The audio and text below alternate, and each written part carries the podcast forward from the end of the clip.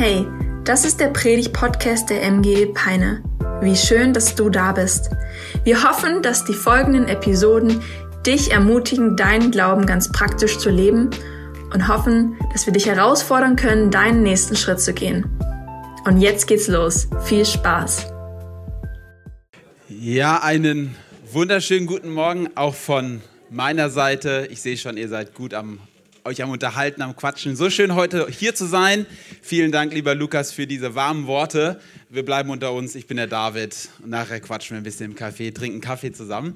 Ähm, ich bin heute hier mit meiner wunderbaren Frau Ines und es ist totales Vorrecht, hier zu sein. Wir waren noch nie hier in Peine, aber ob ihr es glaubt oder nicht, wir sind im Herzen schon lange mit euch verbunden und ich erzähle euch warum. Weil meine Frau Ines ist die Cousine von Matthias Wiebe. Ah, ja, ja, ja. Also wir wissen vielleicht schon viel, weiß ich nicht. Und äh, wir waren immer, haben auch für euch gebetet und so. Und äh, tatsächlich waren wir noch nie in Peine, aber es gibt immer ein erstes Mal, oder? Und es muss ja nicht das letzte Mal bleiben. Also wenn ihr uns gut behandelt und wir euch, dann, da, dann kommen wir nochmal. Ähm, ich komme eigentlich aus Hessen, bin richtiger Südhesse und als der Lukas gerade anmoderiert hat, kennt ihr eine Personengruppe, die leidenschaftlich ist, dachte ich direkt, ja, Eintracht Frankfurt-Fans. Also Fußballfans gehen ins Stadion, die sind auch leidenschaftlich, genau wie die Kids. Also ich bin Eintracht Frankfurt-Fan. Wir leben aber mittlerweile in Düsseldorf und dürfen dort in der Fokuskirche sein. Äh, Fortuna ist auch nicht schlecht, aber auch nicht gut. Vielleicht so Eintracht Braunschweig-Level, ich weiß ja nicht. Hannover, Hannover 96. Gibt es irgendeinen einen Fußballverein? Wolfsburg gibt es hier in der Nähe noch, oder? Wie, das vielleicht dann. Ähm, genau, ich darf heute in unserer Serie Gold wert äh, eine weitere Predigt halten. Und ähm, ich habe zum Anfang eine kleine Gedankenübung für uns mitgebracht. Und die lautet wie folgt. Gibt es für dich Werte, man könnte auch sagen Regeln, an die sich jeder Mensch halten muss? Gibt es für dich Werte, an die sich jeder Mensch halten muss? Also in Deutschland, aber auch in England und in den USA und in Nigeria. welche wären das? Oder vielleicht, wenn du sagst, nee, muss, das klingt mir zu hart, gibt es Werte in dieser Welt, an die sich jeder Mensch halten sollte? Sollte ist besser für dich. Und wenn ja, welche wären das? Ähm, meine Predigt heute heißt Klarheit durch Wahrheit. Und ich will folgende Sache sagen. Ich glaube, selbst wenn du sagst, es gibt keine Werte, an die sich jeder Mensch halten muss, da bin ich nämlich, glaube ich, auch ungefähr, glaube ich, gibt es Werte, an die jeder Mensch halten sollte, nicht weil er muss, sondern weil sie Klarheit in sein Leben bringen, Hoffnung in sein Leben bringen, Heilung in sein Leben bringen. Und ich glaube, es gibt Werte, ich glaube, es gibt Dinge, an denen wir uns orientieren können, die unserem Leben Ausrichtung geben. Und wisst ihr, ich bin schon länger in diesem Thema Werte gedanklich unterwegs und ich weiß nicht, wie es dir geht, aber die letzten Jahre habe ich so gemerkt, irgendwie in der Gesellschaft wird viel diskutiert über Werte, Werteverschiebungen. Und ich habe irgendwie so ein bisschen innerlich angefangen nachzudenken, wie stehe ich eigentlich zu der ganzen Sache? Vielleicht hast du auch schon mal drüber nachgedacht, dich bewegen Themen, du diskutierst ein bisschen zu Hause. Aber wie stehe ich denn, dass sich Werte in der Gesellschaft verändern? Sollten die mehr wie wir sein oder ist es egal, weil es halt die Welt ist und die Welt vergeht? Und darüber möchte ich heute ein bisschen mit dir sprechen.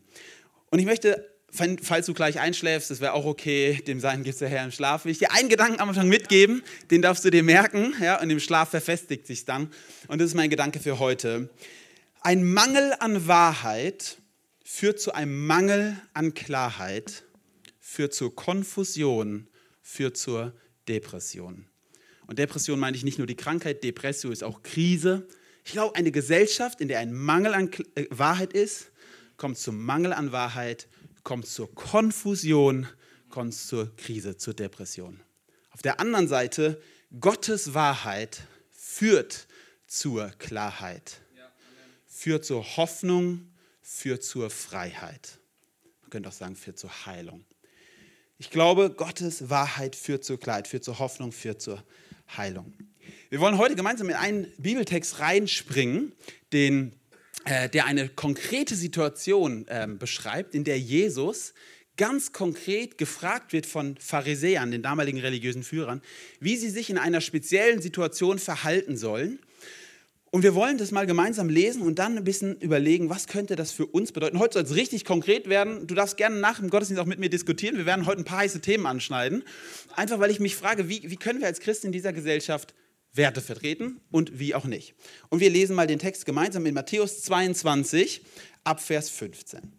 Da kamen die Pharisäer zusammen und berieten, wie sie Jesus mit seinen eigenen Worten in eine Falle locken könnten. Und schickten dann ihre Jünger zusammen mit einigen Anhängern des Herodes zu ihm. Rabbi, sagten diese, wir wissen, dass du aufrichtig bist und uns wirklich zeigst, wie man nach Gottes Willen leben soll. Du fragst nicht nach der Meinung der Leute und bevorzugst niemand.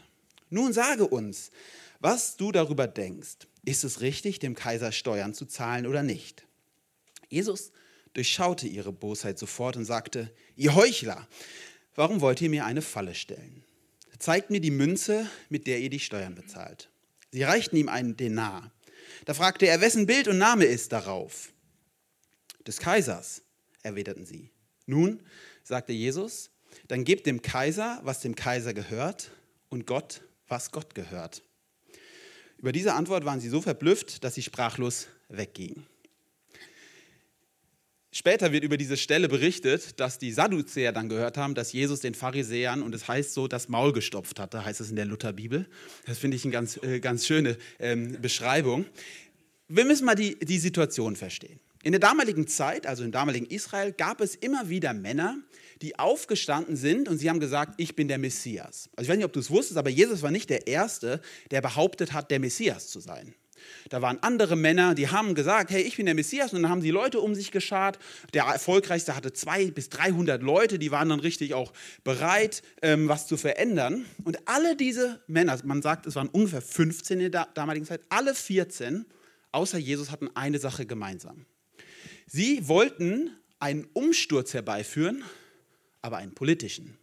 Sie haben so verstanden, der Messias, der befreit das Volk Israel, aber nicht geistlich gesehen, sondern politisch. Und sie wollten die Römer vertreiben. Und deswegen gab es da immer wieder so Aufstände und die haben sich gegen den Kaiser gewendet. Und das war letztendlich eine Situation, wo jetzt die Pharisäer zu Jesus kommen. Sie wollen ihn in Falle locken und wollen ihm eigentlich zeigen, du bist auch nur so ein politischer, äh, so ein Unruhestifter so ein Bauernaufstand. Du, du kommst auch nur, um die Regierung zu stürzen, ja? Du bist auch nur so einer und sie kommen und sie wollen ihn so locken und am Anfang schmieren sie ihm so ein bisschen Honig ums Maul. Hey, wir wissen, ja, was sagen sie, ist doch so schön. Ach, du, du lebst nach, nach dem Willen Gottes und zeigst uns das allen. Sie wollen ihn quasi aufs Glatteis führen. Jesus durchschaut es aber. Und er geht hin und er gibt ihnen eine spannende Antwort. Und diese Antwort, die ist, glaube ich, sehr, sehr wichtig, dass wir die verstehen. Und über die wollen wir ein bisschen sprechen. Sie fragen ihn, soll man Steuern zahlen? Und er sagt, wessen Bild und Name ist darauf? Des Kaisers. Nun sagt, dann gebt dem Kaiser, nun sagte Jesus, dann gebt dem Kaiser, was dem Kaiser gehört. Die erste Antwort, die Jesus ihnen gibt, er sagt, ja, zahlt eure Steuern. Warum? Weil auf den Steuern, auf dem Geld ist das Bild des Kaisers, also gebt dem Kaiser, was des Kaisers gehört. Ihr seid Bürger dieses Reiches und als Bürger dieses Reiches sollt ihr vorbildliche Bürger sein. Ihr sollt das tun, was diesem Reich gehört. Nein, ich bin nicht gekommen, sagt Jesus in anderen Worten, um die, die, dieses weltliche Reich zu stürzen. Ich bin nicht gekommen, um ein politischer Herrscher zu werden. Das bin ich nicht. Er sagt, und ihr müsst wissen, die Kaiser damals, das waren jetzt keine tollen, liebevollen Herrscher. Von den Kaisern haben sich einige als Gott bezeichnet und haben gesagt, bete mich an wie Gott. Und er sagt, gib diesem Kaiser, also diesem Unrechtsregime, gib ihm Steuern. Das ist Wahnsinn. Äh, da muss doch eine Wut gewesen sein. Wie? Sollen wir dem Steuern geben? So ein Typ? Jesus sagt, gebt ihm, was ihm gehört. Man könnte sagen, seid die besten Bürger, die ihr sein könnt. Aber er bleibt dort nicht stehen. Er sagt, und gebt Gott, was Gott gehört. Nach dem Kaiser müsst ihr immer eine Sache bedenken. Der Kaiser ist nicht die höchste Instanz. Auch dieses weltliche Reich ist nicht die höchste Instanz. Es gibt was Höheres. Es gibt einen Gott. Und diesem Gott müsst ihr geben, was ihm gebührt. Was gebührt denn Gott? Und die Pharisäer, das waren ja religiöse Menschen, die wussten schon, wenn er von Gott gesprochen hat, dann war ihm klar, Gott gehört mein Leben. Gott ist der Schöpfer des Himmels und der Erde. Ihm gehört meine Anbetung. Ihm gehört meine Ehre. Ihm gehört meine Leidenschaft. Ihm gehört meine Hingabe. Jesus hat ihnen also quasi gesagt, ja, zahl deine Steuern, aber sei auch ein Mensch, der Gott ehrt. Man könnte es vielleicht so zusammenfassen. Jesus sagt ihnen, sei der beste Bürger dieser Welt und sei der beste Bürger des Himmels. Sei ein guter irdischer Bürger und sei ein guter himmlischer Bürger. Seid ihr bewusst, seid euch bewusst, ihr werdet einmal vor Gott stehen. Er wird euer Richter sein, euer Schöpfer, dem ihr gehört. Vielleicht erinnert ihr euch auch an die Stelle, als Jesus später vor Pilatus steht. Und Pilatus sagt, was soll ich mit dir machen? Und Jesus sagt zu ihm in Johannes 19, Vers 11, du hättest keine Macht über mich, wenn sie dir nicht von oben herab gegeben wäre. Also er sagt schon, ich erkenne schon deine Macht an, alles gut. Aber sei dir einfach nur bewusst, da ist ein Gott über dir, der eine höhere Instanz ist als du. Vielleicht kennt ihr es auch, als die Apostel dann verfolgt werden in der Apostelgeschichte und der Hohe Rat sagt zu ihnen, hört auf zu predigen über Jesus, dann sagen sie was? Wir müssen Gott mehr gehorchen als den Menschen. Sie sagen schon, hey, das ist gut. Aber wisst ihr was? Hier sie sagen ihnen quasi, hier übertrete die eine Linie. Ihr fordert von uns etwas zu tun, was dem Willen Gottes widersprechen würde. Und das können wir nicht tun. Man könnte also aus den Bibelstellen auch sagen, ja, es gibt eine weltliche Macht und ein weltliches Reich, in dem musst du dich verhalten, solange es nicht dem widerspricht, dass du Gott die Ehre gibst. Dein Gehorsam gegenüber der Regierung endet dann, wenn du Gott ungehorsam wirst.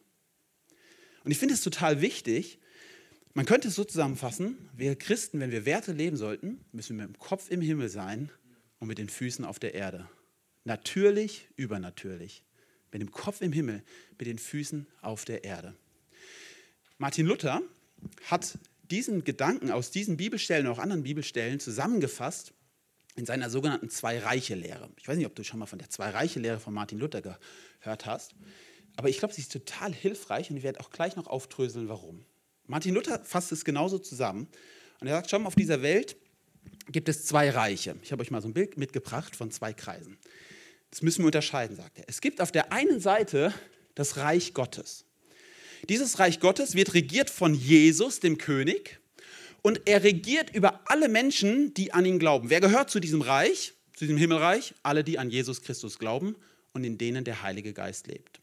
Wenn du heute hier bist und du glaubst an Jesus Christus, dann gehörst du zum Reich Gottes. Wir sind Brüder und Schwestern.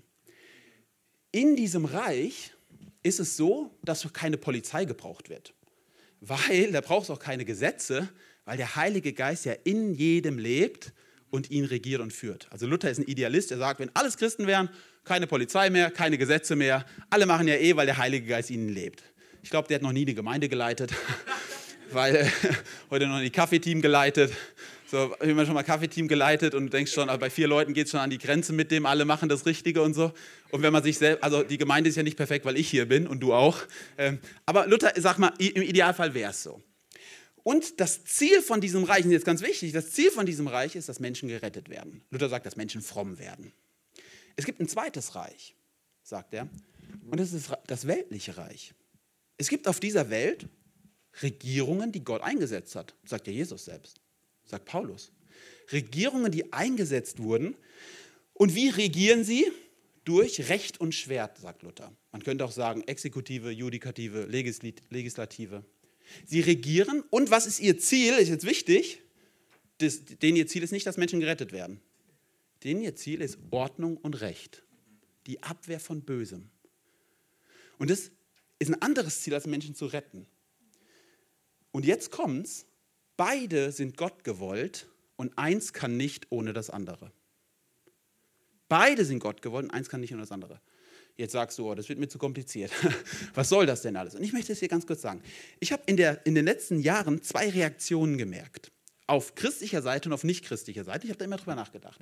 Auf der einen Seite habe ich ganz viel bei Glaubensgeschwistern und bei mir selbst gemerkt, wenn ich gesehen habe, dass sich Werte in der Gesellschaft verschieben, habe ich gemerkt, ey, das ist überhaupt nicht Jesusmäßig, das geht doch nicht.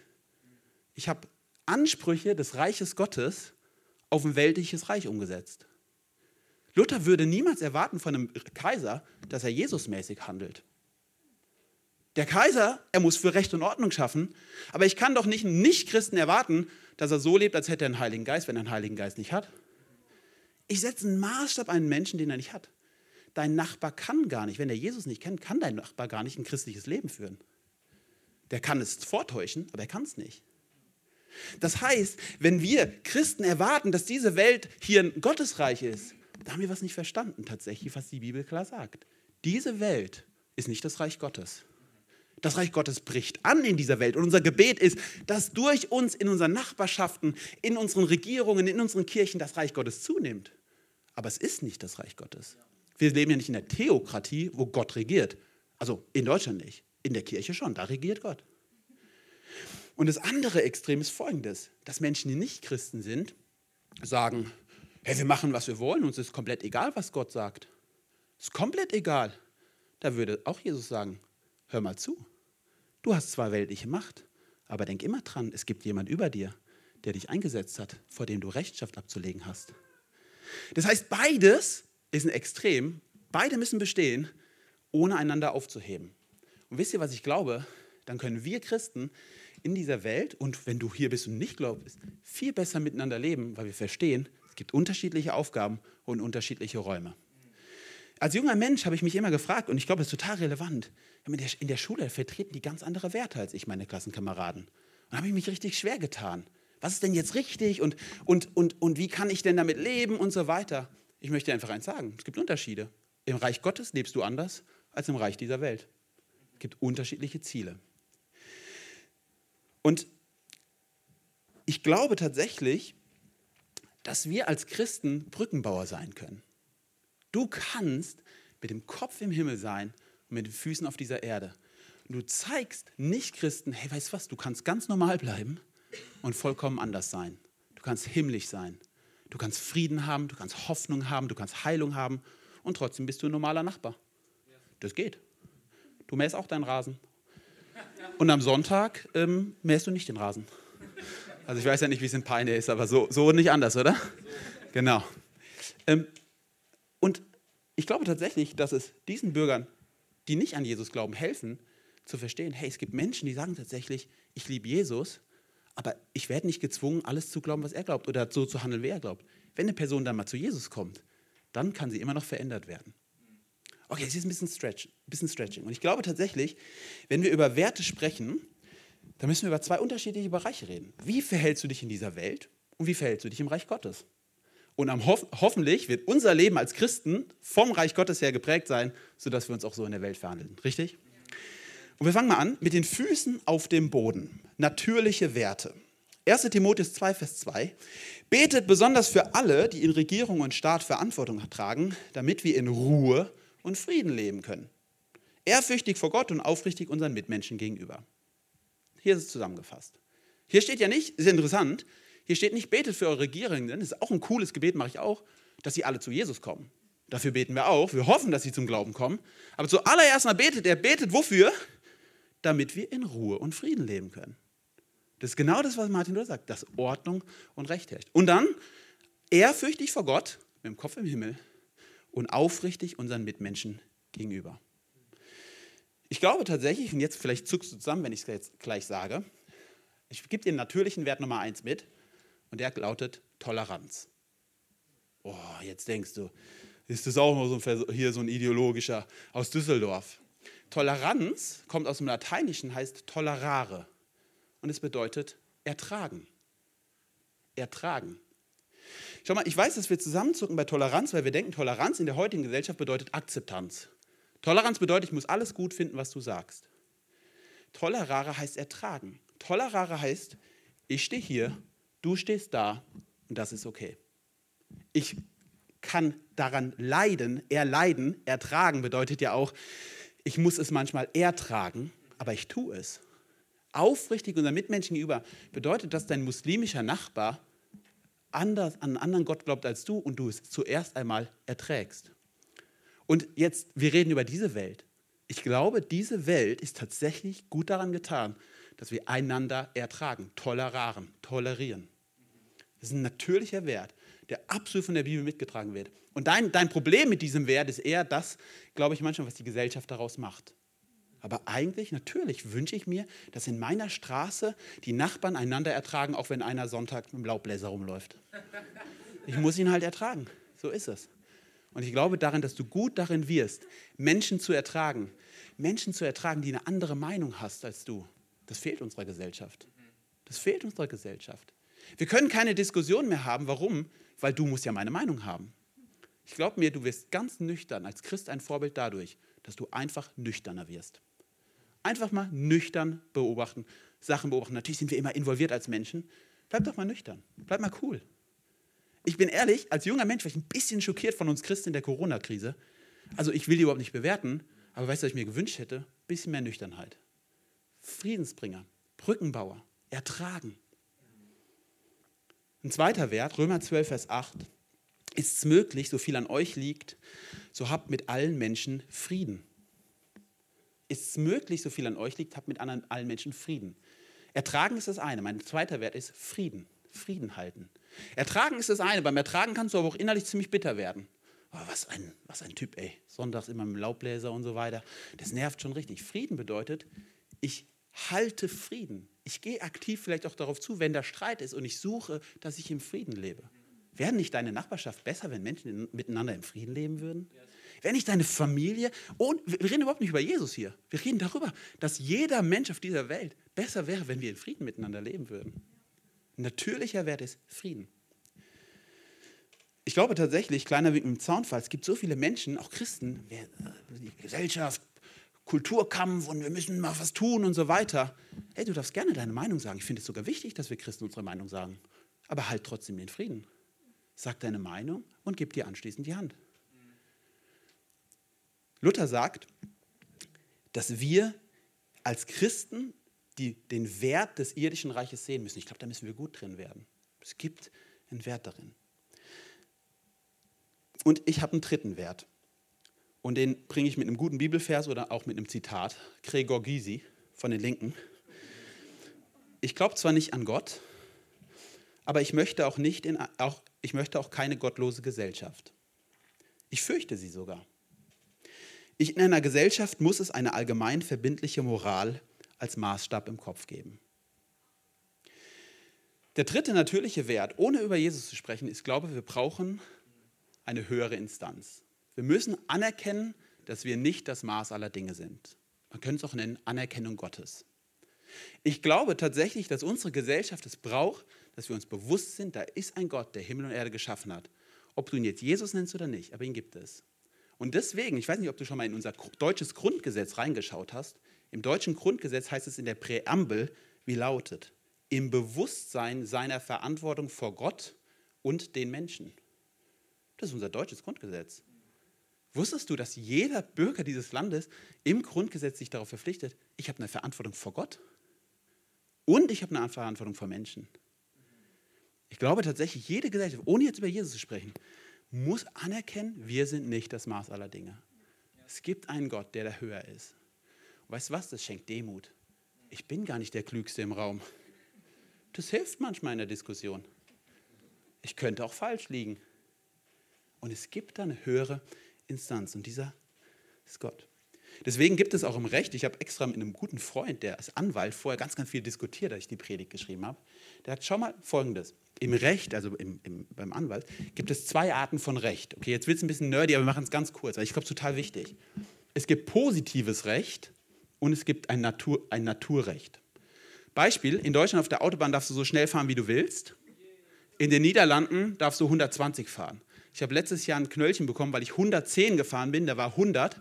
Ich habe 213 Euro gezahlt für 10 km zu schnell. Und einmal bin ich 7 km zu schnell gefahren, das waren 120 Euro. Ich kam aus dem Urlaub, 350 Euro Knöllchen, weil ich 17 km zu schnell gefahren bin.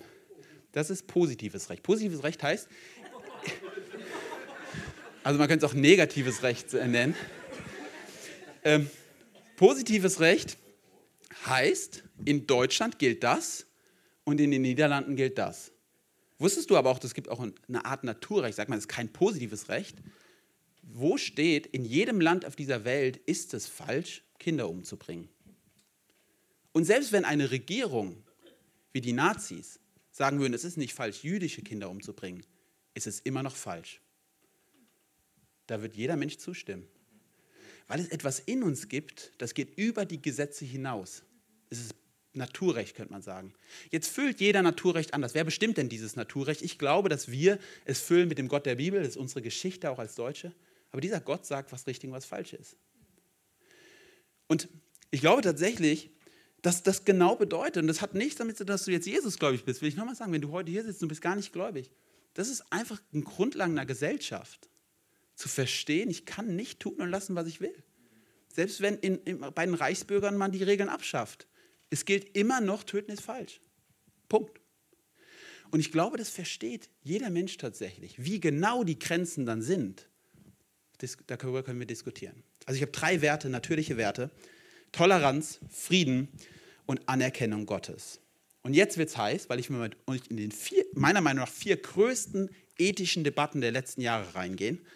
Und ich will mal ganz genau unterscheiden, wie sehe ich sie aus meiner Perspektive und wie können wir sie sehen, weil du wirst darüber mit deinen Freunden diskutieren. Vielleicht, oder hast du schon.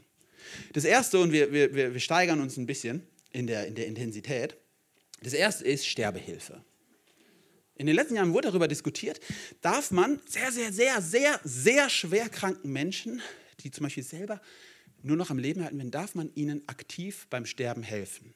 Also darf man aktive Sterbehilfe leisten. Darüber wird viel diskutiert, vielleicht hast du es auch mitbekommen. Dürfen Menschen, die alt sind und nicht mehr leben wollen, dürfen sie darum bitten, dass man ihnen Gift gibt, dass sie sich umbringen dürfen. Und ich will zuallererst ganz pastoral sagen, du, zuallererst mal müssen wir sehen, was für ein Leid Menschen haben, wenn sie sagen, ich will mein Leben beenden. Das ist überhaupt nicht wegzudiskutieren. Menschen leiden.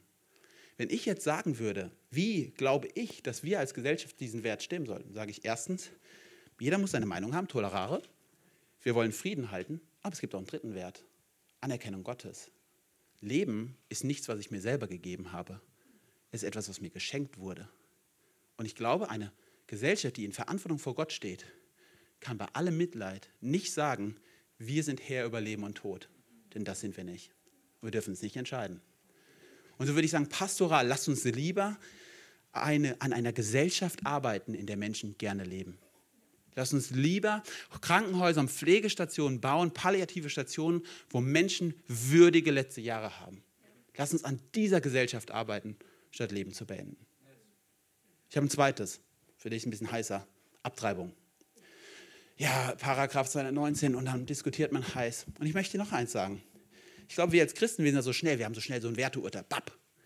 Ich glaube, wir, wir sind oft nicht gut darin, das Leid der Person zu sehen. Weißt du, wie unfassbar schlimm es sein muss, keine Ahnung, ungewollt schwanger zu sein, du hast keine Perspektive mehr. Du lebst vielleicht nicht in Peine und hast einen Garten, vielleicht lebst du im 17. Stock in einem Hochhaus in der Großstadt und hast 33 Quadratmeter zu leben. Und du lebst dort zu viert. Das ist eine Realität in Düsseldorf, die gibt es überall. Das ist eine andere Frage als einfach nur, ja, willst du das Kind oder nicht? Also es ist eine unfassbare Not. Aber auch hier würde ich wieder sagen, tolerare Frieden, aber auch wieder Anerkennung Gottes. Hier geht es um Leben und Tod. Und bei allem Mitleid kann ich nicht sagen, lass uns Leben beenden. Ich glaube, hier brauchen wir Gott, der unser Herr und Richter ist. Gott, der Schöpfer von Leben und Tod ist. Wusstest du, dass die erste Kirche in den ersten Jahrhunderten bekannt dafür war, dass sie Waisenkinder aufgenommen hat? Die Kirche war bekannt dafür, dass sie sich für Lebensrecht eingesetzt hat, aber nicht nur, dass sie mit Schildern vor der Praxis stand, Mörder, Mörder, sondern dass sie gesagt haben, hey, wenn du das Kind nicht willst, wir nehmen es auf. Weil mit dem Finger zeigen ist leicht, aber ein Reich Gottes Kultur zu leben ist viel anstrengender. Im dritten, Ehe für alle. Ich lasse heute kein Feuer aus. Dürfen homosexuelle Menschen heiraten? Und jetzt müssen wir sauber arbeiten. Erstmal ist die Frage, was ist überhaupt die Ehe? Das ist eine wichtige Frage. Und wenn ich jetzt sage, tolerare ich ertrage Menschen, ich halte Frieden mit Menschen und jetzt ist Anerkennung Gottes und jetzt wird es spannend. Wenn der Staat sagt, ich will, dass zwei homosexuelle Menschen auf rechtlicher, steuerlicher Ebene eine Lebensgemeinschaft führen, ist es sein Recht.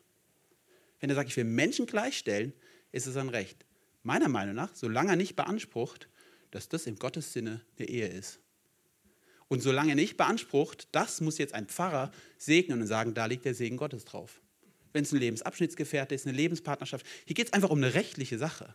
Hier geht es um eine Gleichheit zwischen Bürgern. Wir können auch gerne im Café gleich darüber diskutieren.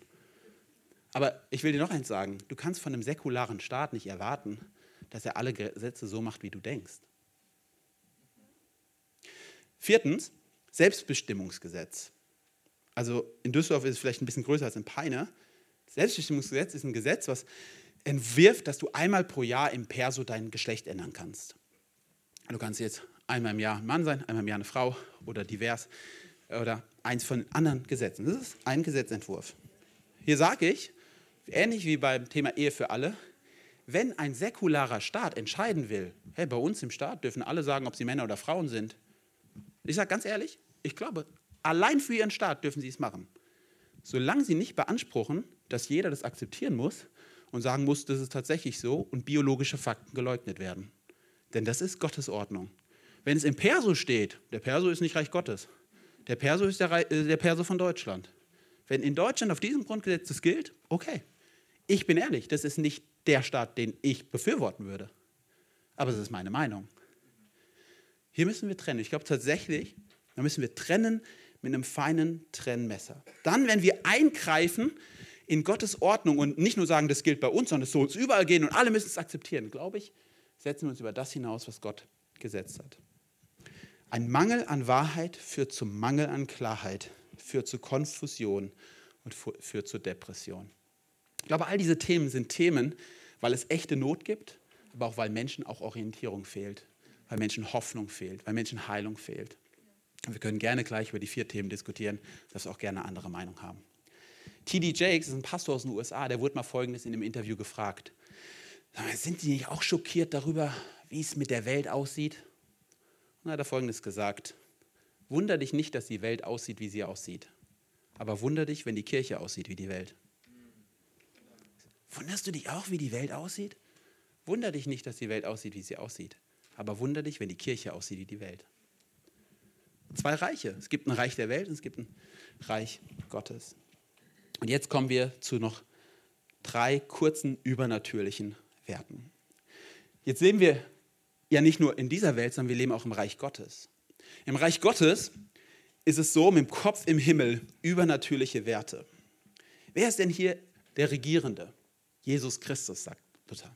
Das heißt, jeder Wert, den wir leben im übernatürlichen Reich Gottes, der muss an Jesus ausgerichtet sein. Der erste Wert, den wir als Reich Gottesbürger brauchen, ist, wir müssen Jesus zentriert sein.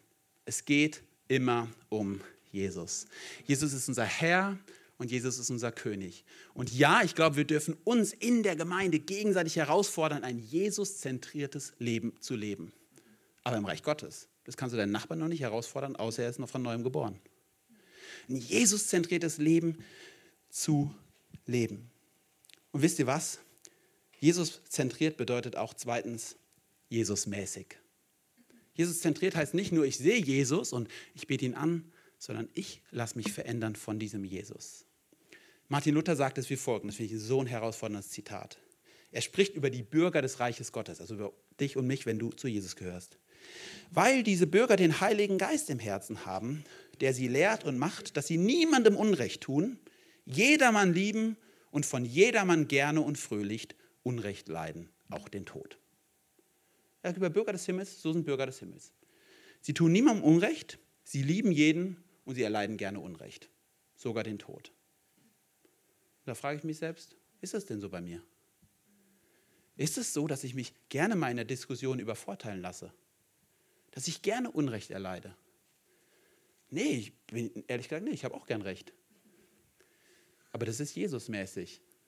Jesus, der ans Kreuz gegangen ist für dich und mich, der Unrecht erlitten hat, der nicht den großen Macker gemacht hat und die Weltregierung an sich gerissen hat, der wie ein Schaf, wie ein zur Schlachtbank geführt wurde.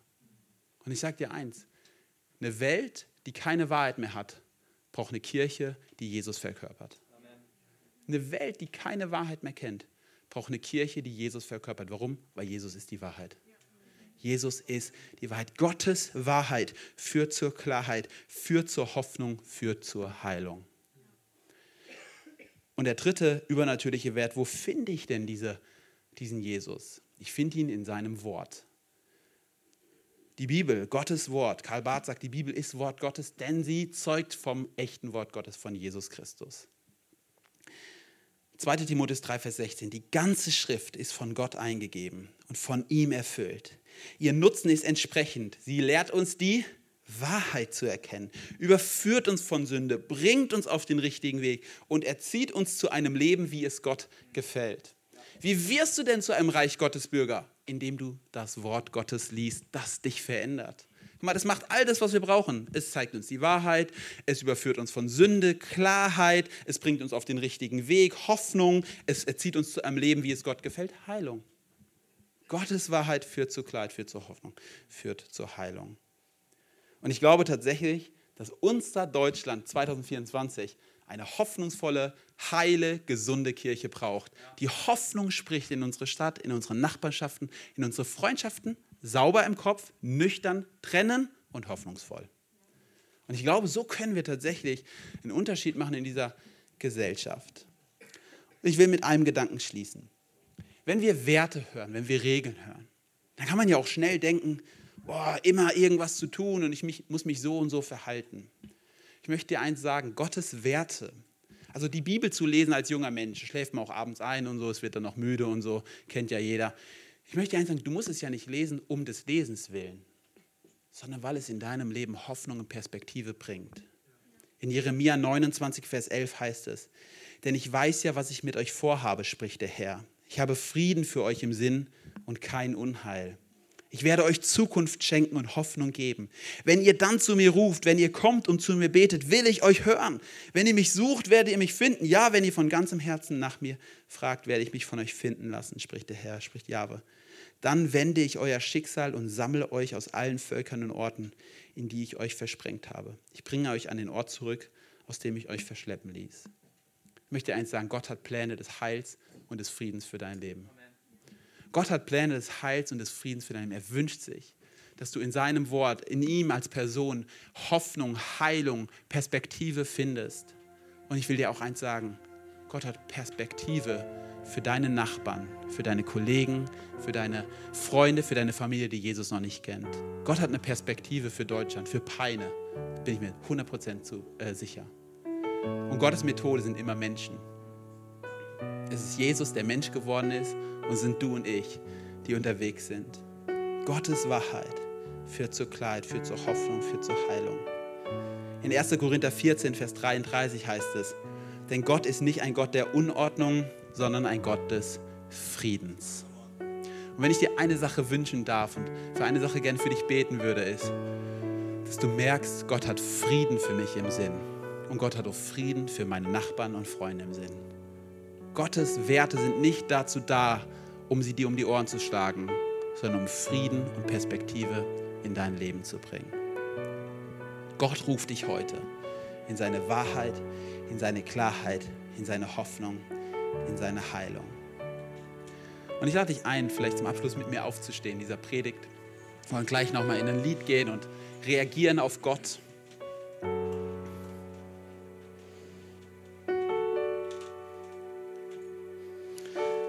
Und lass uns mal einen Moment die Augen schließen zusammen und Gott vielleicht eine Antwort auch geben. Gott will mit seiner Wahrheit in dein Leben kommen. Er will Klarheit schenken. Er will Hoffnung schenken. Er will Freiheit. Er will Heilung schenken. All das. Und zuallererst möchte ich dich fragen, wenn du heute hier bist und du bist schon länger mit Jesus unterwegs, du bist schon, gehörst schon zum Reich Gottes, du bist schon ja, ein Bürger des Himmels, aber du merkst, zum einen, es fordert mich echt heraus. Diese auch diese, diese Welt fordert mich heraus. Dieser Wertewandel, er fordert mich heraus. Irgendwie, ich bin selber verwirrt. Oder du bist hier und du sagst, hey, ich kann manchmal gar nicht unterscheiden, was ist gut, was ist schlecht. Dann möchte ich einfach heute mal beten, dass Gottes Wahrheit, Gottes Klarheit, Gottes Heilung, Hoffnung und Freiheit in dein Leben kommt. Und wenn du bist und sagst, hey, ich brauche einfach neu Gottes Ausrichtung, Gottes Heilung, Perspektive. Wenn alle die Augen geschlossen haben, heb doch einfach kurz deine Hand und ich will einfach für dich beten. Vielleicht bist du auch hier und sagst, ich weiß manchmal gar nicht, wie ich mit meinen Arbeitskollegen noch reden soll. Dann will ich einfach, darf dich kurz melden, ich will einfach für dich gleich beten. So gut. Hammer, so viele Hände. Du darfst die Hände wieder runternehmen. Zum Zweiten will ich dich fragen, wenn du sagst, hey, ich kenne diesen Jesus vom Hören, aber ich habe keine persönliche Beziehung zu ihm. Ich bin ja ein Bürger dieser Stadt, dieser Welt, aber ich bin auch gar kein Bürger des Himmels. Und ich, ich würde gerne diese Hoffnung, Heilung, ich, ich würde gerne diese Rettung erleben. Du das bist, dann glaube ich heute, dass Jesus dir sagt, meine Hand ist ausgestreckt, um dich in meine Familie aufzunehmen. Ich bin am Kreuz für dich gestorben. wenn du hier bist und das auf dich zutrifft, sagst, ich will heute neu mein Leben in Jesu Hände legen, wenn alle die Augen geschlossen haben, heb doch einfach kurz deine Hand. Heute, ich möchte zu Jesus kommen. So gut.